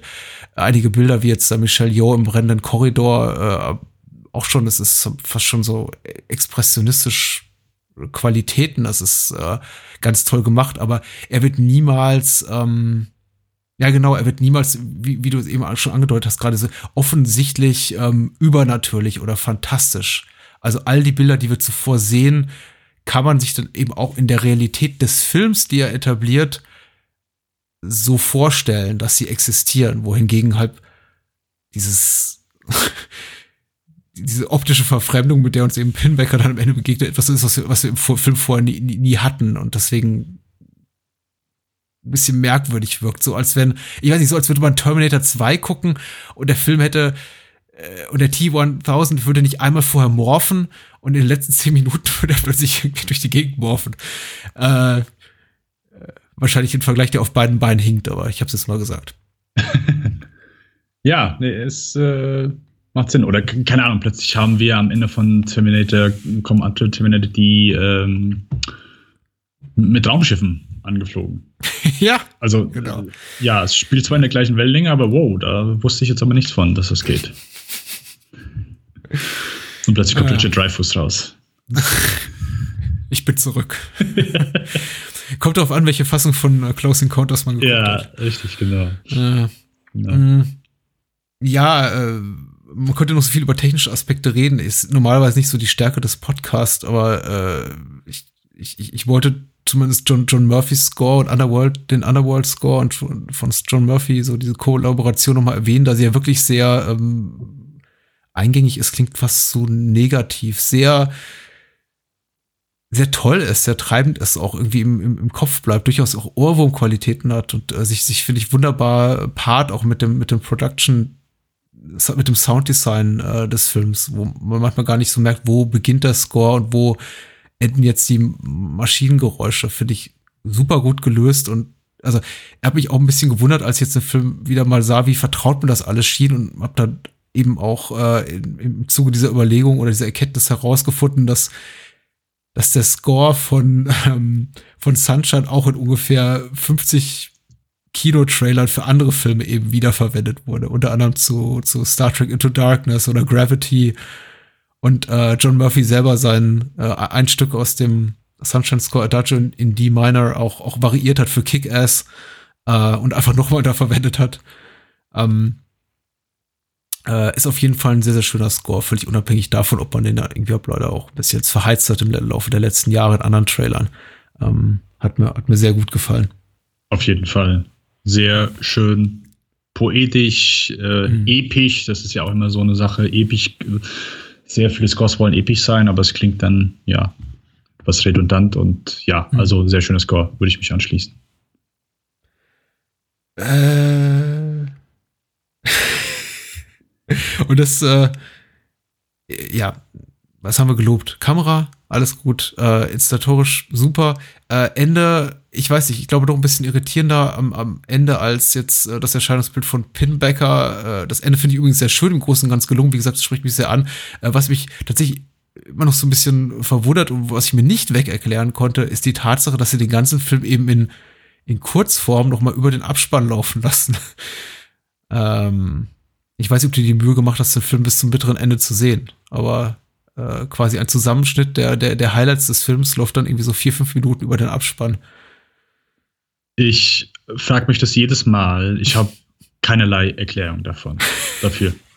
Null. Also es, es, passt auch gar nicht zum Film irgendwie. Ich, ich, kann mich noch gut daran erinnern, als ich den Film erstmals sah. Ähm, und ich glaube, ich habe ihn sogar im Kino gesehen. Ich dachte, jetzt kommt tatsächlich ein Gag-Reel oder sowas. ähm, jetzt kommt so irgendwie die Jackie Chan Nummer von wegen, zeigt noch mal ein paar Bloopers vom, vom Set und dachte, nee, ich glaube jetzt doch nicht. Aber so nach 30 Sekunden kommt da die Erkenntnis, ach okay, das ist jetzt quasi noch mal so ein, ein, ein, ein Extended Trailer des Films, den wir gerade schon gesehen haben. Ja, ich ähm, hab, kann dir keinerlei Erklärung liefern. Es war letztens, gab es einen Film, ah, genau, ähm, Death Note, den mhm. äh, auf der auf Netflix da, der neue von mhm. Adam Wingard. Ähm, also der ist scheiße, aber das Ende, also der Abspann, da laufen dann auch plötzlich Blooper und Aufnahmen, die schiefgegangen sind, was halt null, null zu dem Film passt. Hm? Und ich, da habe ich auch nicht den, den Sinn dahinter verstanden. Muss man vielleicht auch nicht. Vielleicht hat sich Sandy Boyle auch irgendwie hart erarbeitet äh, und äh, darf sich jetzt irgendwie nach einer, nach einer langen Karriere als gefeierter Regisseur, Retter des britischen Kinos äh, so, sowas erlauben. Ah ja, tatsächlich, es wirkt eben wie viele und ich glaube, das habe ich eben auch einleitend schon gesagt, ist auch für mich letztendlich einfach ein großer, großer Reizfaktor an dem Film und ein sehr entscheidender Faktor dafür, dass ich sage, ja, ich, ich, ich liebe diesen Film wirklich sehr. Äh, äh ist eben auch einfach so ein bisschen merkwürdig und hat man woanders noch nicht gesehen. Ist so tatsächlich etwas, was mir, und ich habe gesagt, viele, viele Filme des, äh, Elemente des Films, also Plot-Elemente kann man auch so in identischer oder ähnlicher Form in anderen Filmen wiederfinden. Dieses, äh, wir zeigen quasi nochmal den Film in Kurzform äh, über die, über die End-Credits, ist tatsächlich etwas, was ich, was ich bisher in noch keinem anderen Film so gesehen habe. Ähm, Nein, ich kann, kann, mich, kann mich auch nicht so dran erinnern. Also ich bin ganz okay so alle Abspänne durch. Der sieben Abspann, der läuft rückwärts, das weiß mhm. ich. Was sonst? Nein. Also, was man natürlich kennt, ist, dass dann schon so im, im Vorspann so ein bisschen der, der Film so ein bisschen gezeigt wird. Das war, ich glaube, bei den letzten zwei Mission Impossible. Bei Mission Impossible 4 war es auf jeden Fall so, wo man dann so kurz die Highlights schon zeigt, was ich auch nie verstehe. also, keine Ahnung, man, man, der eine oder andere umgeht ja dann gern die Trailer und versucht ja. alles zu vermeiden. Und dann sitzt man im Film, jawohl, ich hab's geschafft. Dann kommt auf einmal der Vorspann und denkt, es kann ja wohl nicht wahr sein. Also wirklich so jedes Setpiece wird dann halt mal kurz angerissen. Ja, ja, ja. Also man ja. muss ja nicht mehr angeteased werden. Man sitzt ja bereits im Kino, man guckt den Film. Also mhm. ja. Ja, es äh, ist ja, ist ja bei Mission Impossible, glaube ich, auch einfach der, einfach weil es der Originalserie so verhaftet war. Ja dass man das gesagt hat, man macht es dann eben genauso. Ich finde es auch ein bisschen merkwürdig. Ich weiß auch, als äh, ich bin leider nicht mit dem Original Koba übernehmen sie aufgewachsen, sondern leider eher, eher, mit dem Reboot, was glaube ich 88 bis 90 lief, dann im, im ID-Vorabendprogramm, diese, diese Neuauflage, äh, von, die dann glaube ich auch hieß, äh, in geheimer Mission. Äh, yeah. Da, da habe ich es mir eben auch schon angewöhnt, schon damals im jungen Alter von 12, 13 mir immer irgendwie die die, die, die Hand vor die Augen zu halten, wenn der, wenn der Vorspann lief und eben schon mal so die Action-Highlights des, äh, der nun folgenden Episode angeteasert wurden. Äh, denn ich weiß nicht, so, so, so indifferent ich gegenüber Spoilern geworden bin in den letzten Jahren, in dem Sinne, dass ich sage, ich lasse mir keinen Film mehr verderben, bloß weil ich weiß, wer am Ende vielleicht der Mörder ist oder weil mir irgendjemand verrat, dass bei Game of Thrones in äh, Staffel 7, Episode 8 folgende Figur stirbt, ist mir eigentlich mittlerweile relativ egal. Äh, bin ich dann doch irgendwie kein Fan, also auf Plot-Ebene lasse ich mir einiges gefallen und einiges vorab verraten, aber sehen möchte ich es dann doch nicht. Mm. Ja. Ich, ich wusste, dass bei Game of Thrones in der dritten Staffel äh, die Red Wedding kommt, weil ich hatte die Bücher gelesen, aber ich hätte ungern den Ausschnitt gesehen, ohne die Folge drumherum. Ja. Das wäre jetzt auch bei Game of Thrones mal interessant. Die, eine neue Game of Thrones, jede neue Game of Thrones Episode startet mit den, mit den kommenden Morden. Mit den, mit den, mit den Toten der jeweiligen Folge. Uh. Uh. Also man da, es werden zwei Episoden äh, quasi präsentiert. Das heißt, man mhm. kann sich aussuchen, welche, oder es wird einem keine Wahl gelassen. Nein, natürlich keine Wahl. Das ist einfach ein großes, dickes äh, Fuck you seitens HBO äh, in, in Richtung all der äh, spoilerphoben Fans der Serie. Die sagen, oh Gott, ich will bloß nichts wissen. Ähm, ich finde es schön, Egal. wenn die, die, erste Folge einfach damit anfängt, dass einfach komplett alle sterben und dann, keine Ahnung, die letzte Folge ist dann, und die, die letzte Staffel ist dann einfach, ja. So. Meinst du, das täte der Serie mittlerweile gut? Äh, ich bin, ich mochte die von Anfang an sehr gerne. Ich bin immer noch der Verfechter, dass die erste Staffel die beste war. Mhm. Mittlerweile schaue ich es nicht mehr so gerne, muss ich gestehen. es, ich schaue es halt noch so von wegen, ja, es ist halt einfach eine große Serie und ich möchte natürlich auch dann jetzt gerne äh, wissen, wie es zu Ende geht. Und es sind immer noch Highlights drin, also so ist mhm. es ja nicht. Aber ich fand es vorher einfach eine unglaublich packende. Also im Grunde war es vorher am Anfang war es eine Serie, wo es eigentlich nur um Dialoge und um Geschichten erzählen ging. Mhm. Und das fand ich super. Ich meine, in der ersten Staffel, die haben noch nicht mal Geld gehabt, um Kämpfe richtig zu zeigen. Also ich glaube, da die eine Auseinandersetzung, äh, die Tyrion mitbekommt, der wird ja K.O. geschlagen und dann wacht mhm. er wieder auf und alles ist vorbei. Mhm. Und das fand ich sehr schön. Und das ist für mich so nach und nach ein bisschen verloren gegangen. Ja. Ich kann sehr gut nachvollziehen, wieso und warum. Aber ich finde es nicht mehr so stark wie vorher. Ja. So, nachdem wir nach, nach den heutigen Exkursen zu The Martian und Game of Thrones äh, bringen wir vielleicht jetzt einfach Sunshine zum Abschluss. Äh, ja. mit, mit, äh, hast du noch ein paar persönliche Worte zum Schluss? Also persönliche Worte sind eigentlich nicht notwendig, aber irgendwie abschließende Worte oder äh, bist, du, bist du zufrieden mit unserer Diskussion?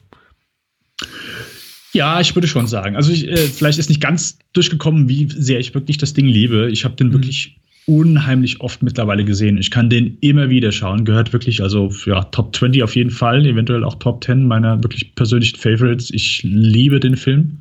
Von der ersten bis zur letzten Sekunde, wenn die Sonne aufgeht, über dem verschneiten Haus in Sydney.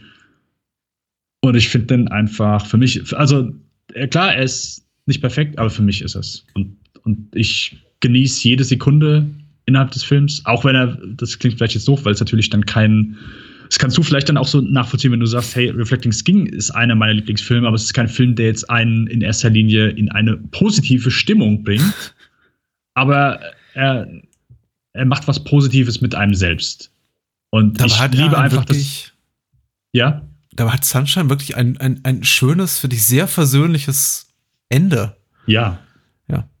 Das, das gebe ich auf jeden Fall zu. Aber ich sag mal so, alles, was davor kommt, ist jetzt nicht unbedingt. Das ist äh, richtig. Genau. Und ja, deswegen, also falls es jemand da draußen gibt, der Sunshine gesehen hat und gesagt hat, nope, sorry, nach dem letzten Akt, Kacke. Und ich kann, ich verstehe jeden, der, der da sagt, wow, sorry, not for me, gibt dem Film nochmal eine Chance an der Stelle. Schön gesagt, lass uns, um das Ganze heute Abend noch zum runden Abschluss zu bringen, kurz über äh, Danny Boyles Karriere rekapitulieren. Haben wir ja schon, wir haben schon, schon so ein paar Sachen angeschnitten, nicht zuletzt die Tatsache, dass eben Sunshine so sein Großprojekt war nach Millions, einem eher, eher kleinen Film und 28 Days Later, einem auch vergleichsweise kleine Rennfilm. Ich glaube, den ersten, den er irgendwie auch auf, auf, auf digitalem Video gedreht hat. Ja, genau. Äh, und er das Sunshine gesagt hat, eigentlich nie mehr sowas Großes und dann eben mit Slumdog Millionär um die Ecke kam.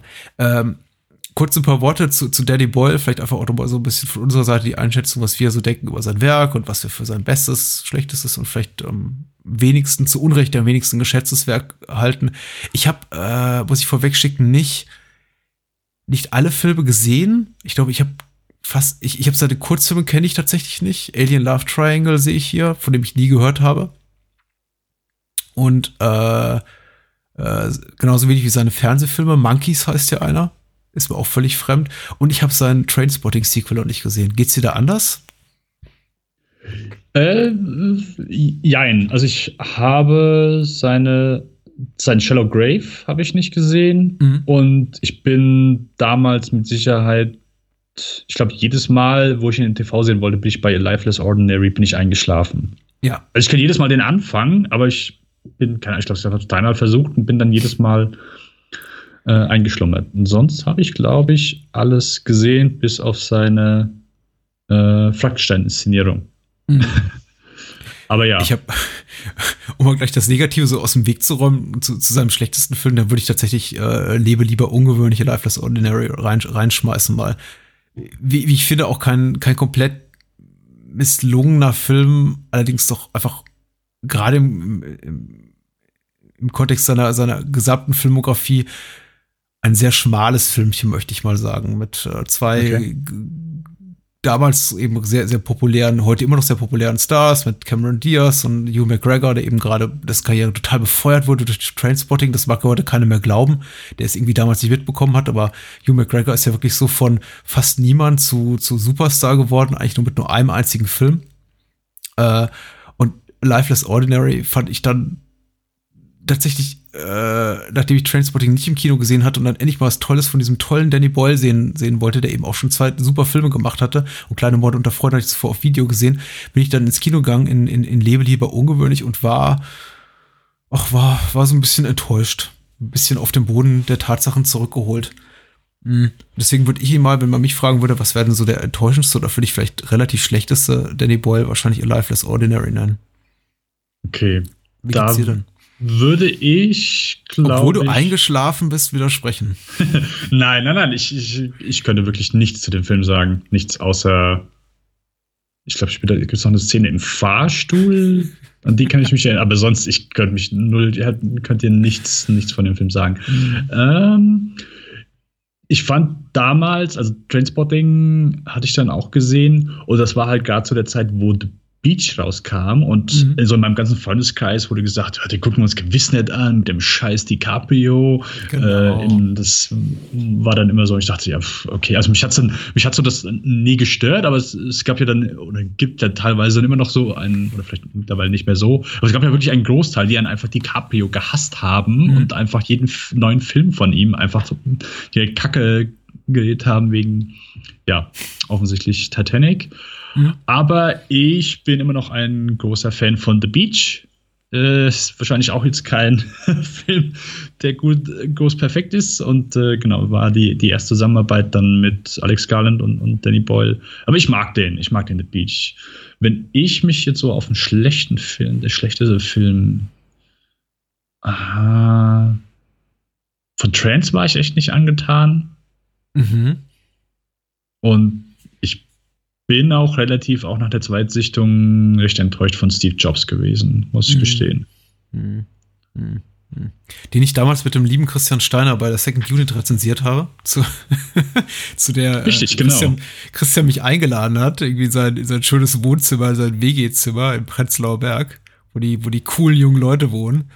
äh, das war sehr schön. Die Aufnahme war tatsächlich schöner als der Film. Ich bin auch kein großer Fan von Steve Jobs. Ich glaube, Steve Jobs versucht eine ganze Menge und irgendwie was Interessantes rauszuholen aus dem Stoff. Ich glaube, äh, er ist auch technisch sehr gut. Ich glaube, bei mir scheitert es einfach am, am, am profunden Desinteresse an der Figur von Steve Jobs.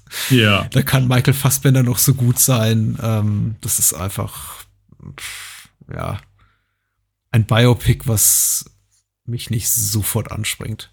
Wobei ich Trans ganz schön finde. Ich bin, war doch mit mir am Ring, ob ich so in die, in die, in die, in die äh, Kategorie äh, meist unterschätzter Dan Danny Boyle-Film packe. Ich weiß nicht, ob das gerechtfertigt wäre, aber ich finde sehr viel Schönes in dem Film.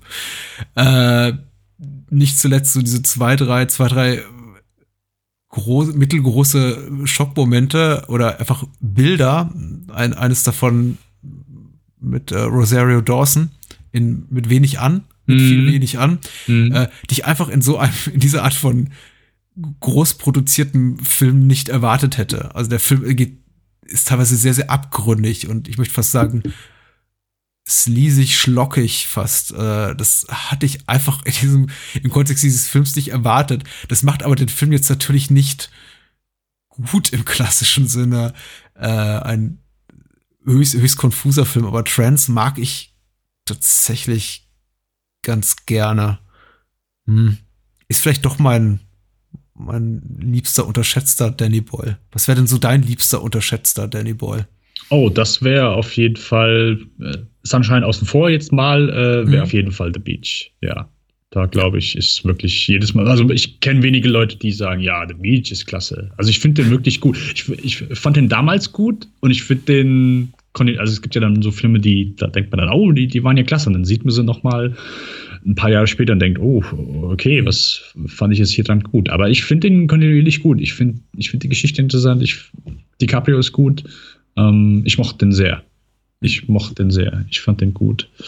Aber ich glaube, ich weiß jetzt nicht, wie es dir so geht, aber ich finde, Danny Boyle ist ja schon immer jemand gewesen, der ja, bei ihm merkt man immer, dass er seine Filme voll mit Energie packt. Sei es jetzt mhm. Trainspotting, schnell geschnitten. Er hat immer, der hat immer wirklich, ich sag mal so, Danny Boyle macht keine, in Anführungszeichen, langsam Film. Bei ihm ist einfach Energie, bei ihm ist Power drin und ich finde, er macht es aber nicht so jetzt, dass man einen Film von ihm schaut und sagt, hey, das ist jetzt so einer aus der MTV-Generation, Hauptsache schnelle Bilder.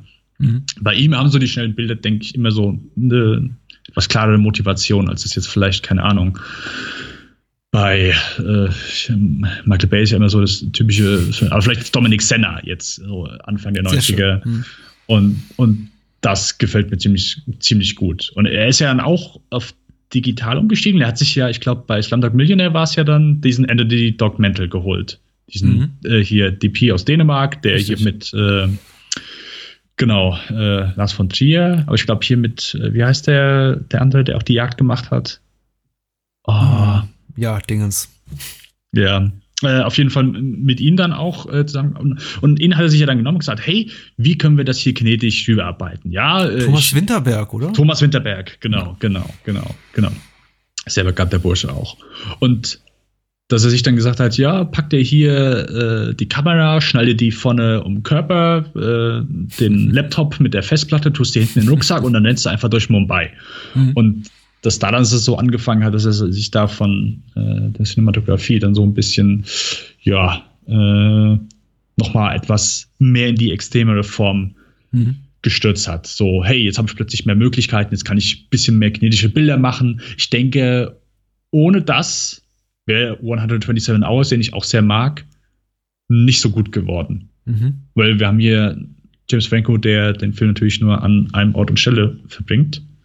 Und ja, durch, durch kinetische Bilder und kinetische Kameraarbeit da durchaus auch einen guten Film ausgemacht hat und nicht nur irgendwie, oh ja, die Kamera fliegt einfach um ihn herum und äh, ist irgendwie pointless. Also mir mhm. hat es zumindest so gesagt. Und das ist ja dann so, ja, selbst bei Steve Jobs ist ja so, ich sag mal, ein, ja, geht gut als Theaterstück wahrscheinlich auch durch. Gerade so aufgrund seiner Episodenhaftigkeit und ja, immer so ja. auf, als Bühnenstück quasi dann. Äh, und dass wir dann da auch diverse Spielereien von Danny Boyle haben, auch wenn es mhm. natürlich wesentlich reduzierter ist als jetzt in seinen vorherigen Filmen dann. Mhm. Mhm für mich scheitern relativ viele, nicht alle, aber ein großer Teil von, von Danny Boyles Film immer so ein bisschen auf den letzten Metern. Das heißt, dass sie irgendwie dann, dann, dann ja. ab, abgrundtief schlecht werden. Aber ich kann eben über viele seiner Filme sagen, also zumindest in meinen Erinnerungen, denn einige von ihnen habe ich seit vielen Jahren nicht gesehen.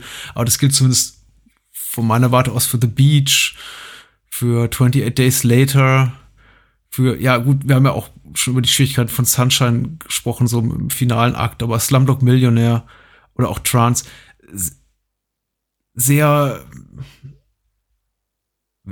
sind einfach nicht, sind einfach nicht mehr gut in, in, in, in den, mm. letzten, in, in, den letzten Momenten, die sie so zeigen. Oder wissen nicht, wann, wann, wann, wann es Zeit ist, zu, zu, zum Ende zu kommen. Slumdog Millionär fand ich zum Beispiel im Kino eine, eine relativ berauschende Erfahrung, kann ich mich noch gut dran erinnern. Auch irgendwie der, der, der, der, der, der Score zieht einen ja richtig mit und wenn dann irgendwie, was nicht, MIA da irgendwie von ihren Aeroplanes singt, dann irgendwie möchte man irgendwie schon, schon, wird man irgendwie schon mit im Kinosessel. Das ist schon irgendwie alles ganz toll.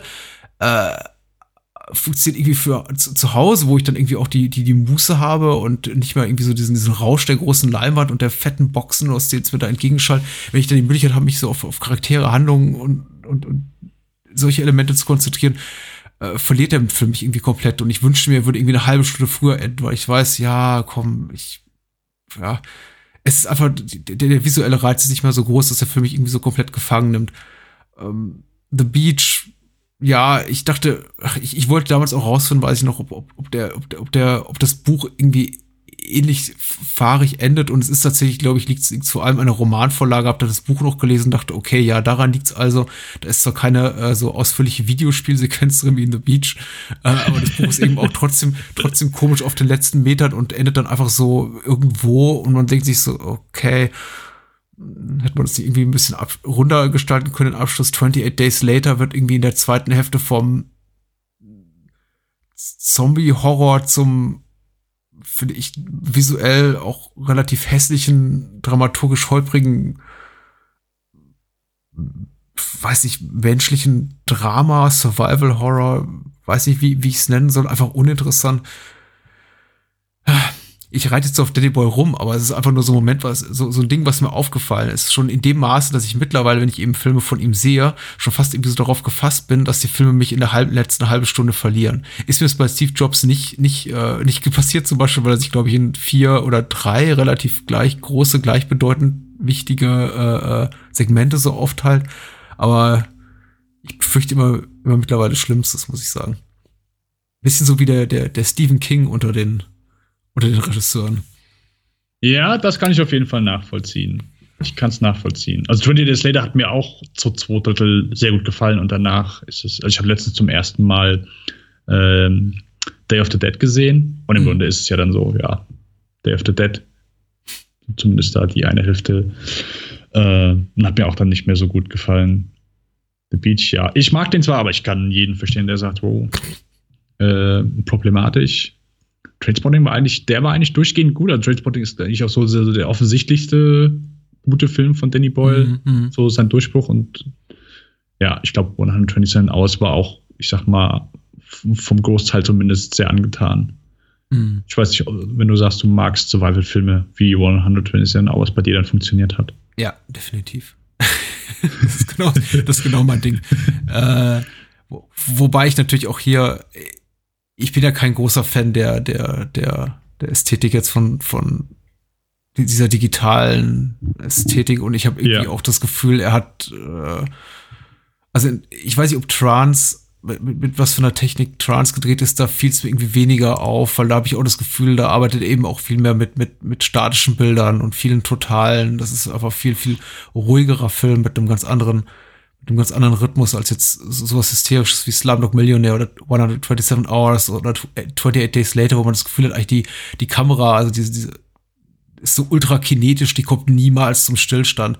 Mhm. Äh, deswegen fiel es mir in Trance jetzt irgendwie positiv auf, dass er das eben nicht mehr macht. Aber mich hat das tatsächlich so ein bisschen gestört in den Filmen, die er gemacht hat, zwischen Anfang der 2000er bis hin zu 127 Hours. So, so gut ich den fand, dramaturgisch, schauspielerisch sowieso, ähm, ich bin mit dem Stil nicht ganz warm geworden. Das ist eben für mich immer noch so ein hässliches Digitalbild und ich finde gerade, wenn man irgendwie nicht die allerneueste Technik da hat und irgendwie anfängt da mit der Kamera rumzuwackeln und komische Perspektiven einzunehmen, man sieht's dann eben. Das ist einfach nicht das, das Filmbild, was ich liebe. Ähm, da bin ich auch ein ziemlicher Snob, muss ich sagen. äh, ich liebe zum Beispiel Michael Manns Miami Vice. Ich finde, das ist, das ist ein inhaltlich toller Film. Ich finde es eines, eines der wenigen, wenigen gelungenen Beispiele für ein Reboot einer Fernsehserie. Ich finde die Darstellerspitze, ich finde irgendwie Mans irgendwie Art und Weise Action zu inszenieren, dieses sehr, sehr reduzierte, sehr, sehr cool. Aber egal, ob es das ist oder ob es Blackhead ist oder ähm, Public Enemies hat er, glaube ich, zwischendurch gemacht. Mhm.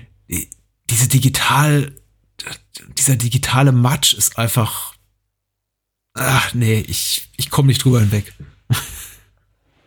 Ja, ja, kann ich, kann ich nachvollziehen. Ich meine, klar, gibt, gibt Vertreter, die es vernünftig äh, umsetzen und bei manchen, also ich würde mal behaupten, so die, die letzten auch David Fincher-Filme, dass man da nicht unbedingt sieht, dass es digitale ja. Filme ja, ja, sind. Und keine Ahnung, vielleicht ein Steven Soderbergh, der sich jetzt eher dann reinlehnt und sagt, ja, äh, lasse ich gerne mal so aussehen. Das ist ja auch echt mhm. technikaffin, ja. Ich weiß auch damals bei 127 Hours, einfach nur jedes Mal, wenn ich an den Film denke, ich war damals mit einem Kumpel im Kino, wir haben einen Doppelkinotag gemacht, wir haben erst King's Speech geguckt, sind dann nochmal runter, uh. haben Karte abreißen lassen, sind dann 127 Hours und in dem Moment, wo wir die Karte abgerissen haben, also wir wussten beide, worum es ging, aber der Typ, der uns die Karte abreißt, dann so, oh, der Film ist cool, am Ende äh, tut er sich einen, äh, einen Arm abschneiden. wir haben die Karte gerade gekauft. Angenommen, wir hätten es nicht gewusst. Äh, auch wenn wir es beide wussten, wir haben uns halt tierisch drüber aufgeregt. Dann, ja. Äh, wussten wir zumindest, wer nicht Mitarbeiter des Monats wird. Äh, ach ja. Allein die Platzierung des Hilfsverbs. Der tut er sich den Arm abschneiden, fand ich schon gut. Das sagt eigentlich alles über den Herrn aus. Oder tut er sich den Arm abschneiden. Voll gut. Ich gucke immer rein zu der Szene und gucke mir das dann an, da gehe ich wieder raus. Ich äh, bin mir sicher, dass das die einzige Szene ist, die er gesehen hat. als äh, Kino, Kinovorführer oder Popcornverkäufer ist ein, ist ein Scheißjob. Man hat, ich weiß nicht, ob du es jemals gemacht hast, aber ich habe es im ja, Studium gemacht und habe mir dann immer aus, hab mir, hab mir immer ausgemalt, ich könnte die ganzen Filme sehen, bis ich dann erfuhr, ja, irgendwie, wenn es dann irgendwie, wenn die coolen Sachen kommen, musst du eben rausgehen, weil dann hast du andere Sachen zu tun. Dann ist vielleicht schon die nächste ja. Vorstellung dran, du musst du da raus zu deiner blöden Popcornmaschine oder irgendwas wegfegen und du verpasst immer den Anfang und immer das Ende. Ja, ja, ja. Ähm, so sieht vielleicht war er einfach was, nur happy äh, darüber, denn die, die, die, die Armabschneide Abtu mal Abtu-Szene gesehen zu haben. Wahrscheinlich musste es allen mitteilen. Mhm. Haben wir, haben wir jetzt einen Lieblingsfilm geäußert? Ich finde auch Trainspotting ist zwar die vielleicht zu offensichtliche Variante, aber ich würde ihn wahrscheinlich neben, neben Shallow Grave kleine Morde unter Freunden nennen, wobei bei, bei Trainspotting bin ich mir noch deutlich sicherer, dass es eben wirklich ein hervorragender Film ist, den ich wirklich äh, großartigst finde und fand äh, damals wie heute, bei Kleine Morde unter Freunden, also Shallow Grave, der auch wirklich toll besetzt ist, auch mit Hugh McGregor, Christopher Eccleston, die, die müsste ich wahrscheinlich einfach mal auffrischen, um das mit Sicherheit sagen zu können. Ja. Mhm. Aber ja. wirklich unglaublich fies und ich möchte mal sagen, wer, ah, was ist so der nächste, welchen inhaltlichen Brückenschlag könnte ich machen? Wer zum Beispiel Blood Simple von den Coen Brothers mag oder generell das frühe Werk der Coen Brothers, äh, für den ist, glaube ich, Shallow Grave oder, oder zum Beispiel Nightwatch von Ole, Ole Bornedal, äh, für den ist Kle kleine Morde unter Freuden, glaube ich, eine wirklich heiße Empfehlung. Mit äh, Nikolai Costa-Waldau. Jamie Lannister, mhm. eine seiner ersten Rollen, oder? Stimmt, stimmt, stimmt. Richtig. Äh, ja, also äh, offensichtlich bei mir natürlich Sunshine als, als kleiner Favorit. Ähm, ja, ich glaube, ich würde Transporting sagen. Transporting. Ist auch gut. Ja. Da, da wird es auch keine bösen Kommentare irgendwo geben.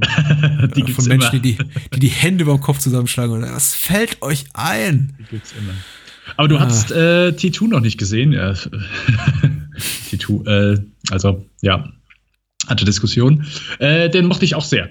Mhm. Der, ist, der ist okay. Hatte ich, hatte ich durchaus Spaß mit und äh, ich kann mich nie dann satt hören wie Robert Carlyle äh, den Namen von, von Ewan McGregor mhm. äh, sagt. Äh, wie heißt der? Mark Rent fucking Renten. Ja. ich habe ich hab mal in Glasgow studiert, so, so reden leider alle da. ja, ich, also irische und schottische Akzents finde ich, finde ich super. Kann ich, kann ich sehr gut zu, also äh, kann ich in Anführungszeichen gut zuhören. Ich kann sie oft nicht verstehen, aber ich mag den Klang. Finde mhm. ich, finde ich sehr schön. Mhm. Also 2017 wird, glaube ich, definitiv allein durch T2, also Trainspotting 2 und, und Blade Runner 2049 irgendwie so zu, zum Jahr der Sequels, ob man sie dann am Ende mochte oder nicht, auf jeden Fall zum Jahr ja. der Sequels, nach denen, verspäteten Sequels, nach denen nie jemand verlangt hat. Äh, und die dann doch irgendwie überraschend gut sind. ja. Ähm, möglicherweise. Ich war eher so durchwachsen in Bezug auf 2049, aber mh. Ja, ich setze Trainspotting zu auf meine Watchlist. Ja, also äh, ich finde, sie machen zumindest, machen es clever, indem sie nicht sagen, okay, es ist nicht eine, keine Ahnung, Rehash des ersten. Und das finde ich gut. Hm. Dann preise doch noch mal deine, äh, deinen Podcast an, an, wo du dich normalerweise rumtreibst. Was macht ihr so? Wo seid ihr zu finden? Und äh, ja, wo, wo mag man dir folgen, wenn man noch mehr von dir lesen möchte? Dass, äh, sofern ihr das wirklich, äh, if you're inclined to do, äh, Twitter at denbus äh, mit zwei N in einem Bass, babam. Äh, Kinofilm.com ist unsere Webseite. Unser Podcast heißt Lichtspielcast. Wir sprechen im Gegensatz zu äh, dem, was der Patrick hier sehr schön mit seinem Co-Host macht, über neue Filme, aktuelle Kinofilme, also eigentlich im Grunde immer ein aktueller Release, so als ausführliches Review und ansonsten sprechen wir immer noch so über ein, zwei Highlights und genau, was wir einfach so in letzter Zeit so ein bisschen geschaut und gespielt haben. Also kinofilm.com, da auf Podcast oder wenn ihr sonst irgendwo nach Lichtspielcast sucht, solltet ihr uns normalerweise finden. Unser letztes Review war zum Beispiel der Schneemann und das war ich muss den sehen. Der kann nicht schlecht sein. Doch. Er kann nicht schlecht sein. Patrick, Patrick, ich, ich, ich weiß, was. Guck dir mal an, wer den Film gemacht hat. Ja, das ich, das, boah, ich wusste davon nichts. Ich wusste nicht, dass der einen neuen, einen neuen Film äh, gemacht hat. Und vor, ich, ich, ich saß bei Logan Lucky, saß ich im Kino, sehe auf einmal den Trailer und denk, ja, Junge, ja. Junge, wie geil ja. sieht das denn aus? Mit Michi Fassbender noch und äh, ja, dann vom. Ja, ja, ich, äh, ich, ich war mit meiner Frau im neuen Blade Runner und als der Trailer lief, sag, beuge ich mich zu ihr rüber und sag, das ist genau mein Film. Ja, Schnee, ja. Schnee, fucking ja, Schnee. Deswegen ist ja auch äh, Girl with a Dragon Tattoo mein liebster Fincher. ich liebe Schnee im Film. Äh, von Thomas Alfredson, ein, ein Regisseur, der eigentlich nichts falsch macht in den letzten Jahren, mit einer guten Besetzung. Perfekt. Also Patrick, ein äh, bisschen Schneeporn, Snowporn ist auf jeden Fall drin. Also Val Kilmer spielt sogar mit. ja. Oh, er sieht aber er sieht echt nicht gut aus. Also so okay. seine Krankheit sieht man ihm leider zu stark an. Ja. Und man hört sie auch stark. Ja. ja. Aber ja, also deine schönen Schneelandschaften, die bekommst du, aber ich, da hört es dann für mich auch mit, mit, mit, dem Lob auf. Also das ist wirklich, der Film ist, das ist nicht einfach nur, oh ja, der Film ist schlecht, der ist, der ist unfertig. Da ist, das ist ein Unfall. Das ist ein Unfall in Kinoform. Schlief. ah. Na gut. Dann danke ich dir trotzdem äh, für diese Nicht-Empfehlung. Äh, Warnung, möchte man sagen. Und äh, komm immer wieder, möchte ich auch sagen. Denn du bist dann immer gern gehörter Gast und äh, hat wahnsinnigen Spaß gemacht, mit dir zu reden. Ich bin jedes Mal gerne da, Patrick. Weil das ist ja so das Schöne, dass ich hier dann die Möglichkeit habe, über auch diverse Filme dann zu sprechen, wo ich in meinem Podcast dann eher weniger die Gelegenheit habe, wo wir eher über aktuelle Filme sprechen, sondern hier auch mal über ältere Filme. Und das ist auch immer eine sehr willkommene und schöne Abwechslung. Älter diese Woche in Anführungszeichen. ja, genau. Alles klar. Ich danke dir, Dennis. Und äh, ja, adios, würde ich sagen. Tschüss.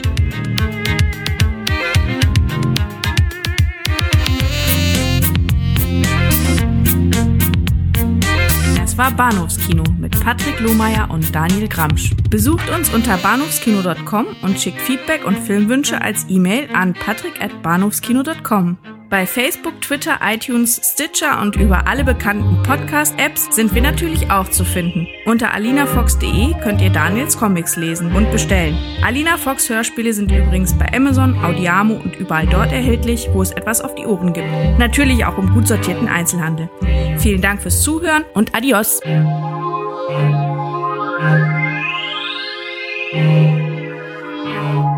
Thank